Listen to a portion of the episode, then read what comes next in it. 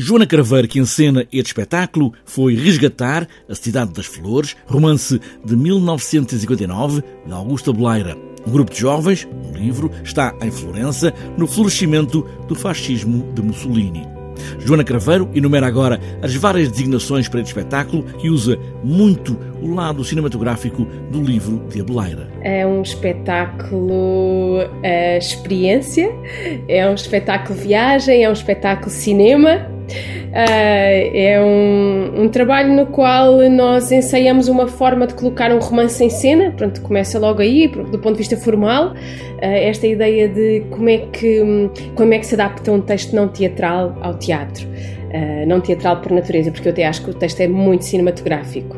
E depois, como é que se coloca em cena o próprio processo de o fazer. É como ver por detrás do set do cenário, todo o processo de realizar um filme onde atores e personagens são ao mesmo tempo uma e outra coisa, um meio de mostrar tudo. Nós encontramos este dispositivo do cinema, estamos a realizar este filme que se chama A Cidade das Flores a partir do romance do Abeleira e a Juventude Inquieta é o nome do espetáculo como um todo. É tudo aquilo que se passa à volta dessa rodagem, à qual comparecem diversos atores, uns que já são demasiado velhos para os papéis e outros que são demasiado jovens, e neste encontro-desencontro geracional, nesta procura de criação de pontos e da tentativa de compreender um tempo que nós não vivemos, desenrola-se este espetáculo. Esta é juventude inquieta, mas não se trata aqui de fazer um panfleto. Joana Craveiro, que escreve o texto e encena o espetáculo, sabe que a juventude inquieta é a juventude é preciso perceber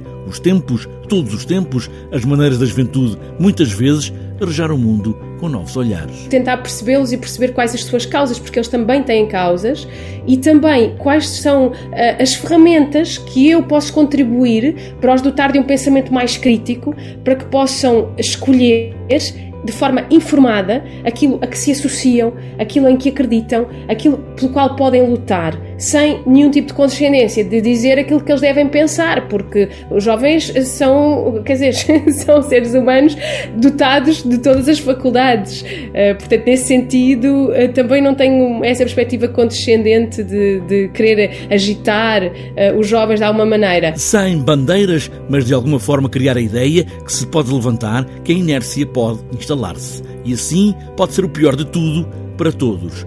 Uma certa ideia de conformismo, resignação ou mesmo colaboração.